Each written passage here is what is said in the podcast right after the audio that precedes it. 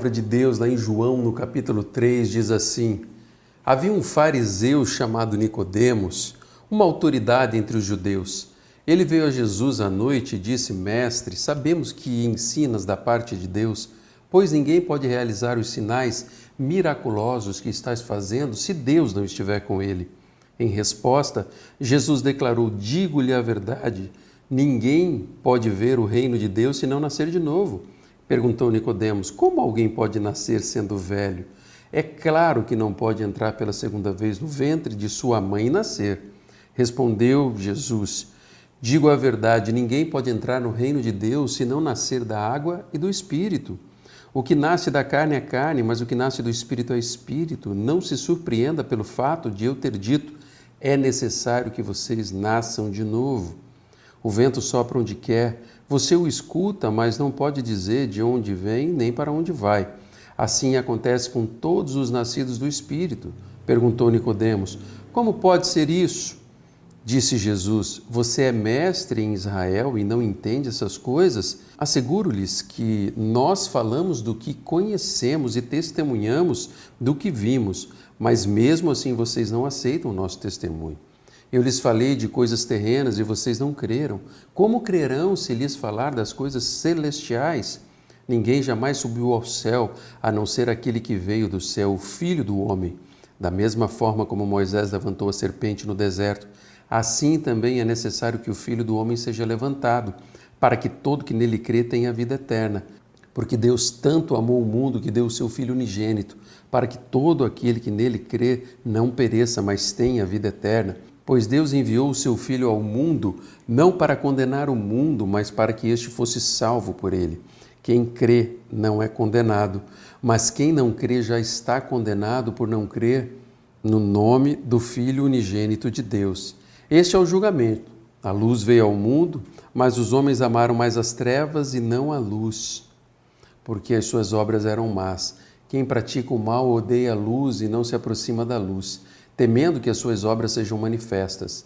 Mas quem pratica a verdade vem para a luz, para que se veja claramente que as suas obras são realizadas por intermédio de Deus.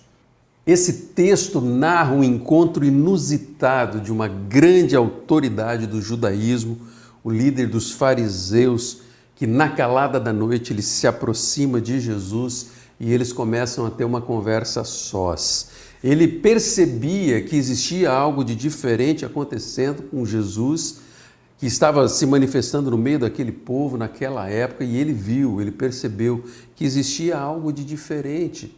E João, no capítulo 3, versículo 2, diz que ele veio a Jesus à noite e disse: Mestre, sabemos que ensinas da parte de Deus, pois ninguém pode realizar os sinais miraculosos que estás fazendo se Deus não estiver com ele. Essa é uma característica de todos aqueles que são discípulos do Senhor Jesus e nós podemos enxergar e ver na vida do Mestre ele fazendo a diferença naquele lugar em que ele estava vivendo. As pessoas viam algo de diferente ali na vida dele. E é esse mesmo exemplo da vida do Senhor Jesus que eu e você, como discípulos, nós exalamos quando nós nós buscamos a presença desse Deus dentro do nosso coração e desejamos ser cada vez mais parecidos com Ele. Isso eu poderia dizer que são evidências da vida de Cristo em nós, daquilo que Cristo é dentro da nossa vida. São características desse Senhor, o nosso Mestre, o nosso Senhor Jesus Cristo, que começa a atuar através das nossas vidas. E aí nós estamos exalando a presença de Deus através da nossa história. Era isso que acontecia ali, naquele momento, nos tempos de Jesus. As pessoas iam até o Senhor para que pudesse aprender, descobrir, aprender coisas que estavam acontecendo e esse encontro dele com Nicodemos, ele vai mostrar justamente isso. E eu vejo a vida desse homem, desse grande líder judeu, ele tomando uma decisão de ir em busca de um recomeço na vida dele. E por ele perceber algo de diferente naquele profeta que havia surgido ali, né, estava anunciando ali que Deus tinha um plano para aquelas pessoas, ele começa a perceber que existia algo maior vindo da parte daquele homem chamado Jesus. E isso fez com que ele fosse atrás de Jesus para conversar com ele e ele não sabia que estava falando com o próprio Filho de Deus.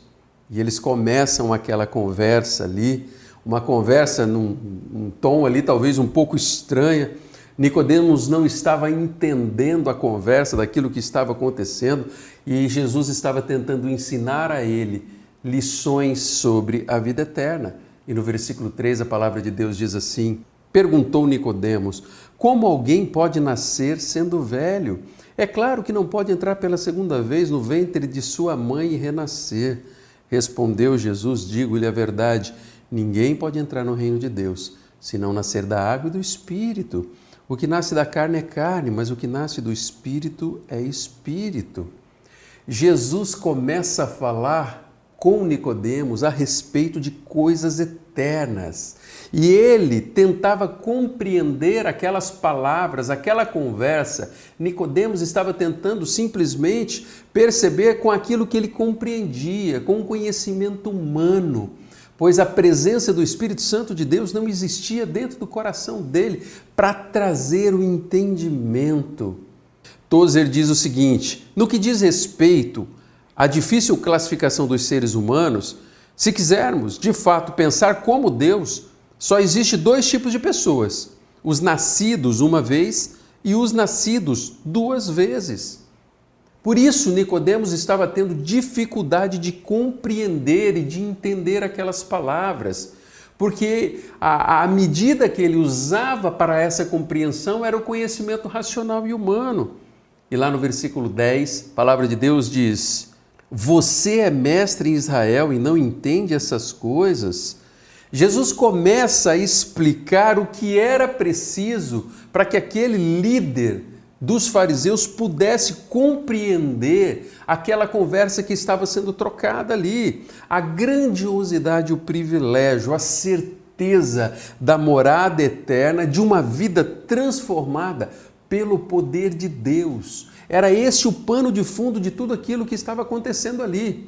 E é diante de todo esse cenário que eu queria convidar você nessa noite a identificar algumas características de quem nasce uma única vez e características de quem nasce duas vezes. Você consegue compreender quando eu falo nasce uma vez e nasce duas vezes? Quem nasce uma vez é aquele do nascimento físico, que teve na barriga da mãe, no ventre da mãe e nasceu. Todos os seres humanos que respiram, eles estão nessa categoria daqueles que nasceram uma vez. Agora, nós vamos ver características também daqueles que nasceram duas vezes, daquele que permitiu que o seu coração se tornasse morada do Espírito Santo de Deus na presença do Senhor. E uma das características que eu começo a ver daqueles que nasceram uma única vez é que eles conhecem o reino material e tudo que ele vê e a forma como ele enxerga é simplesmente experimentado pelos cinco sentidos. É uma forma de enxergar o mundo e as situações ao nosso redor de uma forma racional. Aquele que nasceu uma vez conhece um reino material onde tudo pode ser visto, experimentado pelos cinco sentidos e racionalizado. Ele vive um nível de existência que todas as criaturas experimentam. Ele vive, ele nasce, né? ele vive, ele come e ele morre. Os nascidos da carne são simplesmente carnais, agem de acordo com seus instintos, uma existência limitada, onde ele talvez não provará as coisas dentro do seu coração e na sua vida da maneira de Deus. Essas são pessoas que a racionalidade da vida e a limitação humana acaba por conduzir a sua conduta, rege a sua percepção. E as pessoas começam a viver simplesmente enxergando aquilo que ela pode ver. E esse olhar, ele é um olhar limitado. O alcance, a percepção, o entendimento faz com que essa pessoa não consegue perceber o que vai além da razão humana e além daquilo que é material. E aí começa a acontecer uma coisa interessante, que tudo que foge do entendimento e da percepção capaz de uma pessoa humana enxergar e compreender acaba sendo rejeitado, justamente porque a pessoa não consegue entender o que estava acontecendo. Quando a gente olha para a palavra de Deus, nós temos diversas circunstâncias e situações que aos olhos humanos não seriam aceitos simplesmente como vontade de Deus. Mas quando a presença de Deus habita em nós e dentro do nosso coração, nós temos essa percepção, essa convicção de que Deus está em tudo na nossa vida e Ele rege todas as coisas. Ele é o Senhor eterno que dirige a nossa vida e que cuida dos mínimos detalhes da nossa existência. No versículo 12, a palavra de Deus diz: Eu lhes falei de coisas terrenas e vocês não creram. Como crerão se lhes falar de coisas celestiais?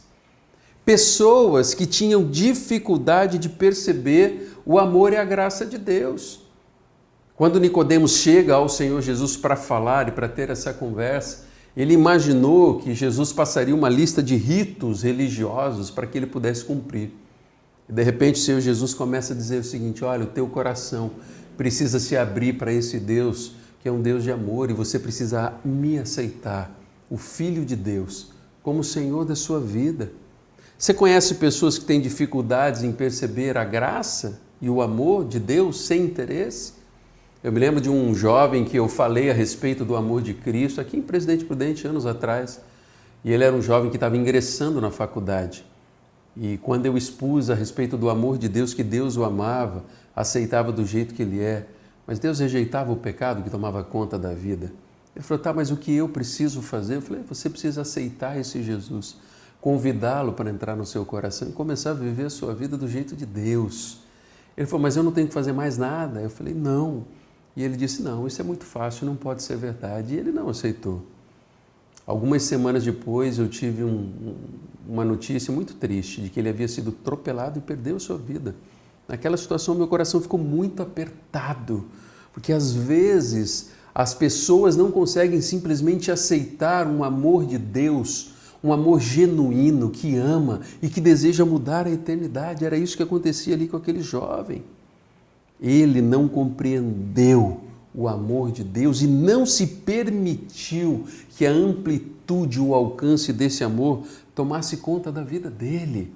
Você que me ouve nessa noite, talvez você tenha racionalizado demais o amor de Deus na sua vida e o relacionamento com o Senhor, mas Deus deseja que você abra o teu coração para que ele faça morada.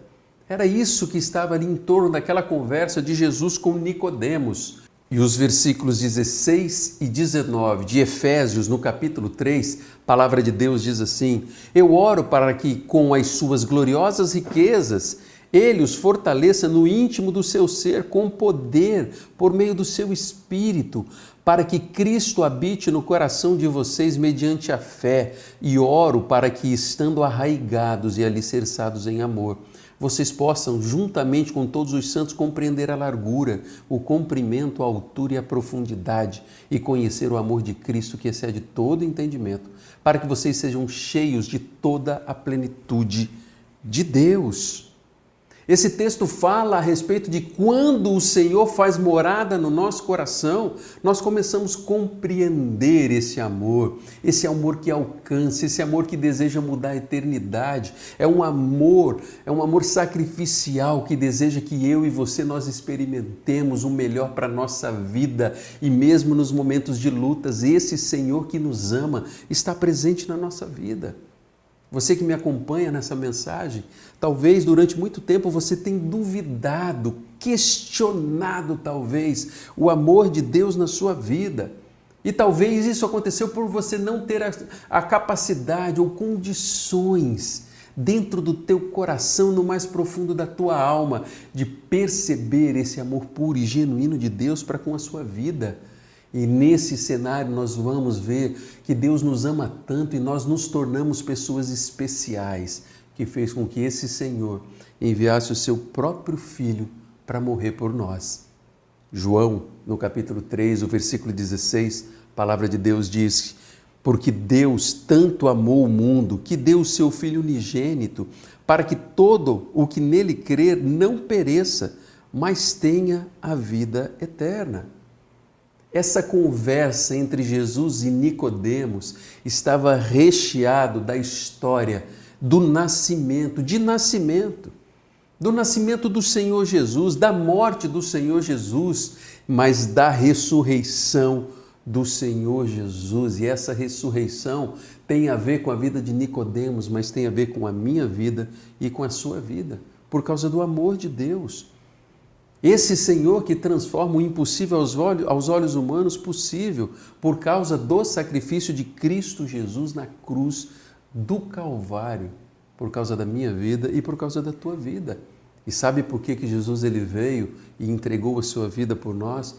O Senhor tinha um objetivo muito claro.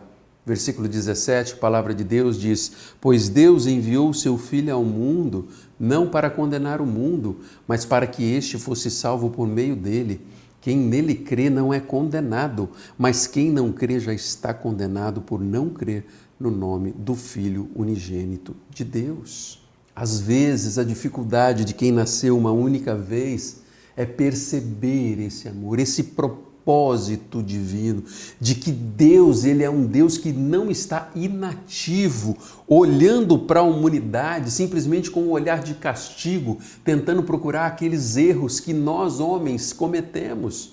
Muito pelo contrário, quando Deus, em seu infinito amor e propósito, Ele envia Jesus Cristo ao mundo, Ele envia com um propósito de amor para que esse mundo, para que as pessoas fossem salvas por Ele. Não, o Senhor não é aquele Deus que fica simplesmente olhando do seu trono para as nossas vidas, buscando os nossos erros para nos castigar. Não.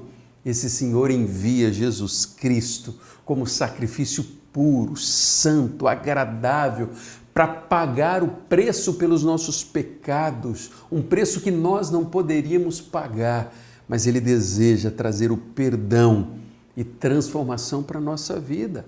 E esse preço foi pago pelo próprio sangue, para que eu e você nós pudéssemos ter a percepção do amor de Deus ao ponto de mudar a nossa eternidade.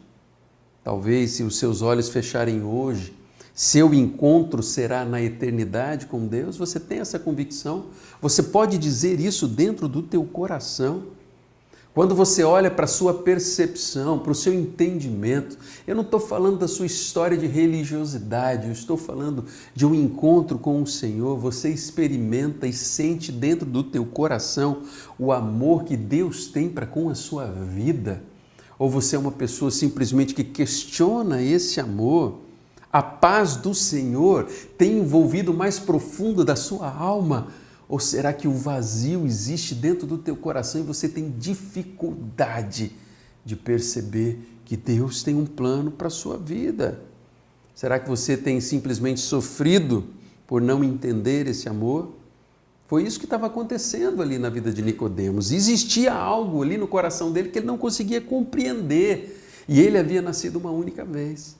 Você nasceu uma única vez ou você já nasceu duas vezes?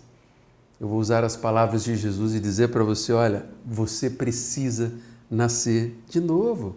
Ainda hoje você terá a oportunidade de fazer uma oração pedindo para que o Senhor entre no seu coração, transforme a sua vida, traga percepção e entendimento dentro do teu coração e dentro da tua história.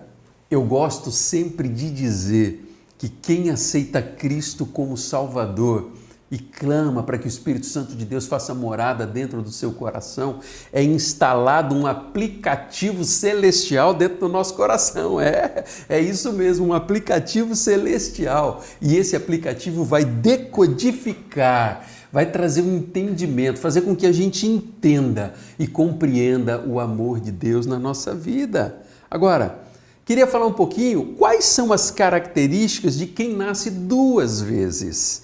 Quem nasce pela segunda vez é porque o Espírito Santo de Deus faz a morada dentro do coração. Esse Espírito Santo começa a envolver a vida da pessoa e de repente nós não pertencemos mais ao mundo em que vivemos. Nascer de novo é uma experiência espiritual que muda o nosso lugar no universo, nos transforma em cidadãos, cidadãos do reino, de um outro reino, do reino de Deus. E o mais interessante é que nós começamos a habitar esse reino no momento em que nós confessamos o Senhor Jesus. Nós já começamos a caminhar na vida que Deus tem preparado para nós e o ápice disso será o momento em que nós estaremos diante de Deus, no trono do Senhor Todo-Poderoso. E isso acontece no momento em que reconhecemos, entendemos e percebemos o amor de Jesus, o nosso Senhor, como nosso Salvador. O que é nascer de novo é aceitar a Jesus como Senhor da sua vida, fazer uma aliança, entregar o teu coração a Ele e a partir deste momento nós passamos a fazer parte da família, dos filhos de Deus, daqueles que são amados pelo Pai. Este segundo nascimento, ele envolve coisas que fazem com que o nosso coração precise crer. Existe uma mudança de vida, porque a sua percepção começa a mudar. Isso muda a cultura comportamento, enfim, uma diferença, eu poderia dizer que total nos padrões dos pensamentos humanos. Por que que isso acontece? Porque acontece uma lavagem cerebral? Não. Isso acontece porque a partir do momento que o Espírito Santo de Deus habita e reina nos nossos corações, ele conduz a nossa vida e as nossas percepções.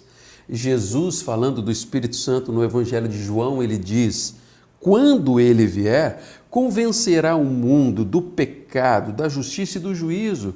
Do pecado, porque os homens não creem em mim. Da justiça, porque eu vou para o Pai e vocês não me verão mais. E do juízo, porque o príncipe deste mundo já está condenado. Com a presença do Espírito Santo de Deus dentro dos nossos corações, nós começamos a ter, a desenvolver essa percepção, esse esse desejo de abandonar pecados que, no, que nos dominam, de abandonar coisas que têm tomado o lugar do nosso coração, ao invés da vontade de Deus. Nós começamos a olhar a vida de um jeito além daquilo que nós estamos vivendo aqui. E aí um sentimento começa a envolver o nosso coração, que nesse lugar nós somos passageiros. Nós estamos vivendo aqui um tempo que Deus tem permitido nós estarmos nesse mundo para fazer a vontade dele, para testemunhar a respeito da nossa vida e de repente nós vamos estar diante da presença de Deus no reino dos céus. E outra coisa que acontece é que quando Cristo habita o coração de uma pessoa, nós começamos a presenciar a derrota do nosso acusador, do inimigo das nossas almas. Sabe por quê? Porque o preço precioso já foi pago pela nossa vida e nada daquilo que eu fiz na minha história vai impedir de agir o amor de Deus na minha vida. Eu preciso me arrepender da vida que eu estava vivendo e pedir, clamar para que o Espírito Santo de Deus comece a agir no meu coração. De repente, nós começamos a ver um mover sobrenatural de Deus, tirando vidas das trevas e trazendo para a luz de Cristo na presença do Eterno Senhor. João capítulo 3, versículos 20 e 21 diz assim: Quem pratica o mal odeia a luz e não se aproxima da luz, temendo que as suas obras sejam manifestas. Mas quem pratica a verdade vem para a luz para que se veja claramente que as suas obras são realizadas por intermédio de Deus. O que, que mudou na sua vida? Você consegue contar o que Cristo fez dentro do teu coração, dentro do seu coração, quando você o aceitou como Senhor e Salvador?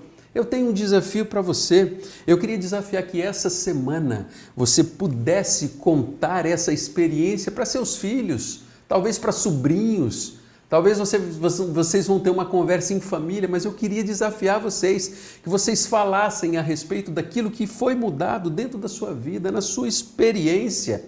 Filhos, perguntem aos seus pais o que, que mudou, pai, na sua vida quando Cristo começou a morar no teu coração, pergunte para sua mãe, para os seus avós. Avós, conversem com seus netos, com os filhos. Vamos fazer dessa semana um mover de testemunhos no nosso meio daquilo que Deus fez em nós com a presença do Senhor Jesus. Você aceita esse desafio? Vamos fazer isso, vamos testemunhar daquilo que Deus tem feito na nossa vida. Eu sempre gosto de dizer que eu gosto de coisa boa e notícia boa. E quando nós anunciamos aquilo que Cristo faz, nós estamos anunciando os grandes feitos do Senhor dentro da nossa vida. Quando nós permitimos que Cristo habite o nosso coração, uma verdadeira mudança começa a acontecer. Começa a acontecer a verdadeira mudança dentro do nosso coração e nós começamos a nos importar com detalhes da nossa vida que antes nós ignorávamos ou que nós não queríamos mexer, áreas do nosso coração que nós não mexíamos por serem intocáveis. Mas o amor de Cristo faz com que a gente encare essas realizadas, essas realidades.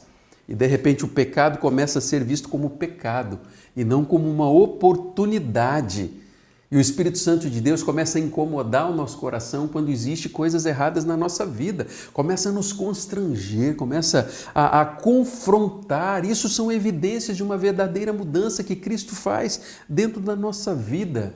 Não há como viver nesta terra no verdadeiro poder do Espírito Santo de Deus sem desagradar o mundo, o espírito do mundo. Assim como existem duas classes de homens, os que nascem uma vez e os que nascem duas vezes, eu gosto de dizer que existe também uma outra categoria. E lá em Efésios, no capítulo 2, versículos 1 e 2, a palavra de Deus diz assim: ó, Vocês estavam mortos em suas transgressões e pecados, nos quais costumavam viver quando seguiam o presente ordem deste mundo, e o príncipe do poder do ar, o espírito que agora está atuando nos que vivem na desobediência. Olha só esse texto aqui, ele dá para trazer essa percepção da existência de dois espíritos: o espírito que opera nos filhos da desobediência. É isso que o texto de Efésios está dizendo. E ele traz também o Espírito Santo de Deus. Ele nunca poderá entrar em contato e em acordo. Quando nós escolhemos servir a Cristo, nós estamos sendo guiados pelo Espírito Santo de Deus. E certamente vai haver atrito com o espírito daquele que domina aqueles filhos da desobediência. E aí a gente está diante de uma situação.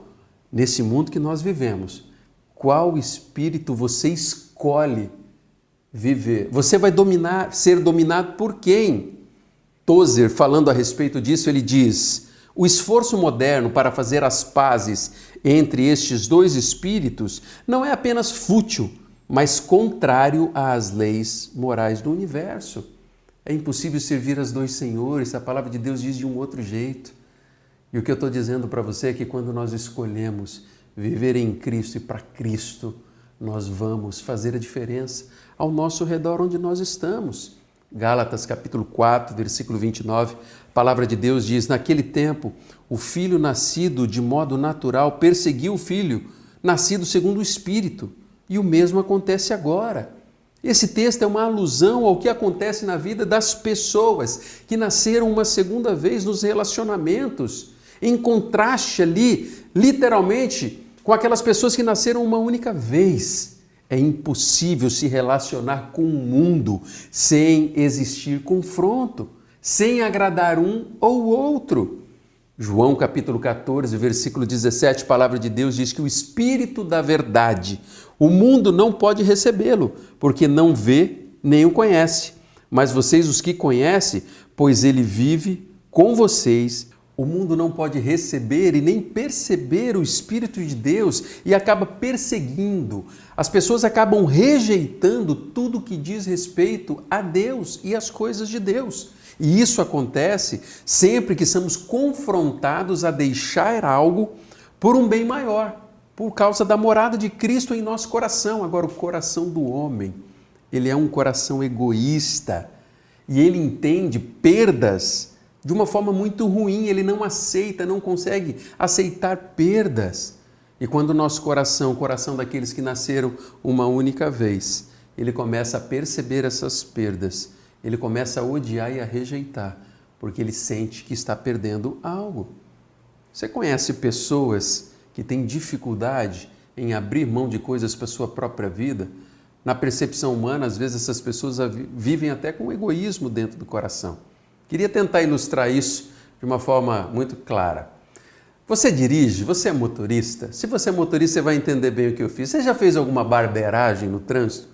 Alguma coisa que não deveria de repente você levou uma buzinada. geralmente os motoristas no trânsito que acabam fazendo ali algo que não deveria fazer e tomam uma buzinada ou às vezes ouvem um grito, essas pessoas acabam ficando mais irritadas do que a pessoa que está atrás, daquela pessoa que foi envolvida ali no trânsito. Isso porque às vezes a gente se sente no direito de fazer algumas coisas e não ser repreendidos. Isso faz parte da natureza humana. A pessoa que nasceu uma única vez, ela tem dificuldade de perceber, de aceitar, de compreender as coisas vindas do Espírito Santo de Deus. Elas estão sempre a olhar para as coisas do jeito humano e não conseguem ter a percepção espiritual. E isso começa a incomodar o coração dessas pessoas. Eu gosto de usar o exemplo de uma linguagem. É a mesma coisa da pessoa estar falando numa língua, na língua portuguesa, quando na verdade a percepção precisa vir de um outro idioma, do idioma celestial, que vem dos altos céus, que somente a presença de Deus pode inundar o nosso coração.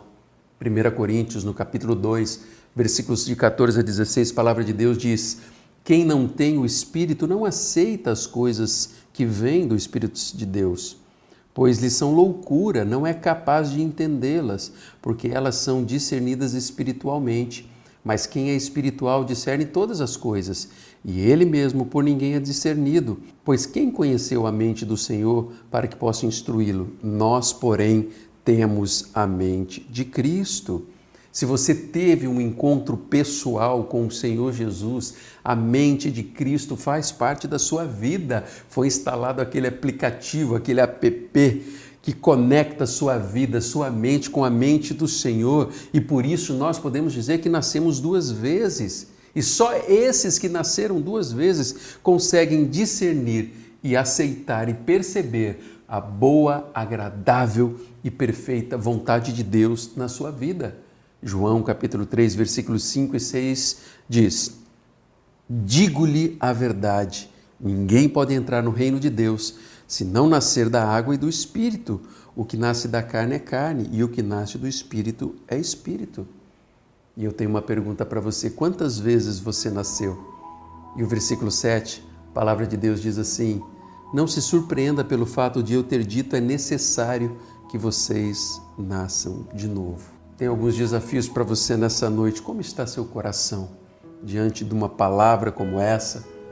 Quais são os toques do Espírito Santo de Deus? O que, que Deus tem falado ao seu coração? Agora eu tenho uma palavra para você que tem essa convicção de ter nascido duas vezes. Você aceita o desafio de contar esta semana o que mudou na sua vida quando o Senhor Jesus entrou no seu coração? Isso é trazer à memória o grande sacrifício de Cristo por nós. A Páscoa está chegando, está se aproximando, onde nós vamos lembrar ou ser relembrados do amor de Deus por nós. Ouçam seus filhos, filhos, peçam aos seus pais. Vamos fazer um mover de contação dos testemunhos daquilo que Cristo fez dentro do nosso coração. Compartilhe essa mudança que Cristo fez, não só dentro da tua família, mas talvez com pessoas que você conhece e que você ama. E assim, com esse exemplo, nós vamos estar anunciando os grandes feitos do Senhor na nossa vida.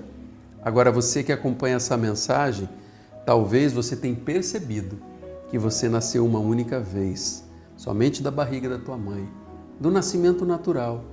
E o desafio que eu tenho para você hoje é: você aceita o desafio de entregar a sua vida a Jesus? Isso quer dizer permitir que o Espírito Santo de Deus entre no seu coração e esse aplicativo será instalado dos altos céus esse aplicativo que eu tenho brincado aqui é a marca do Espírito Santo de Deus dentro do nosso coração.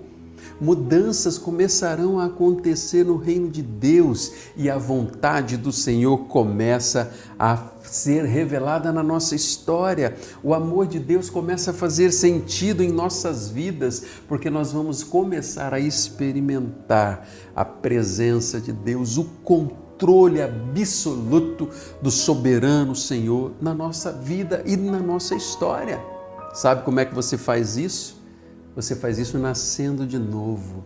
E o nascer de novo é você convidar Jesus para entrar no seu coração Você aceita esse desafio?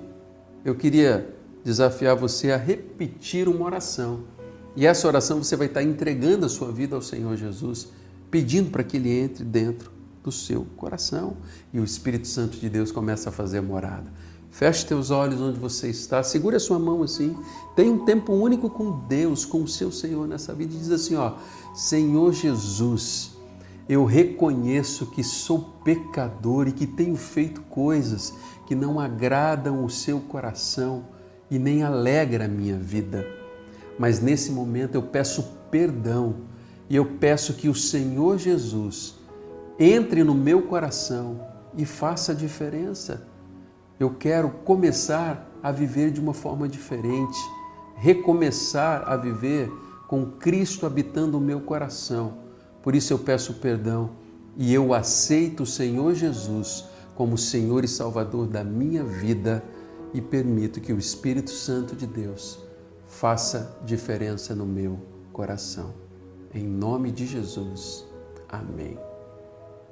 Eu quero dizer para você que fez essa oração aí onde você está, talvez na frente da sua TV, do teu computador, com seu tablet, com o seu celular, foi a oração que você fez mais importante da sua vida. E eu quero desafiar você. Se você fez essa oração, eu queria desafiar você a mandar uma mensagem aqui no chat. E com essa mensagem você vai dizer o seguinte: olha, eu entreguei a minha vida ao Senhor Jesus e eu preciso de ajuda. E nós, como igreja do Senhor Jesus, poderemos ser a resposta das suas orações diante de Deus. Você vai escrever assim: ó, eu entreguei a minha vida a Jesus e quero viver diferente. E eu, como pastor, representando aqui a presença de Deus na vida dos irmãos, eu quero dizer que essa foi a melhor decisão da sua vida. E eu posso reafirmar que é a oportunidade que você teve hoje, não abrir mão de nascer essa segunda vez. Desejo do meu coração é que a alegria do Senhor tome conta da sua vida e essa mensagem possa, durante a semana, fazer a diferença dentro do teu coração. Que a presença do soberano Senhor esteja sobre a sua vida, em nome de Jesus.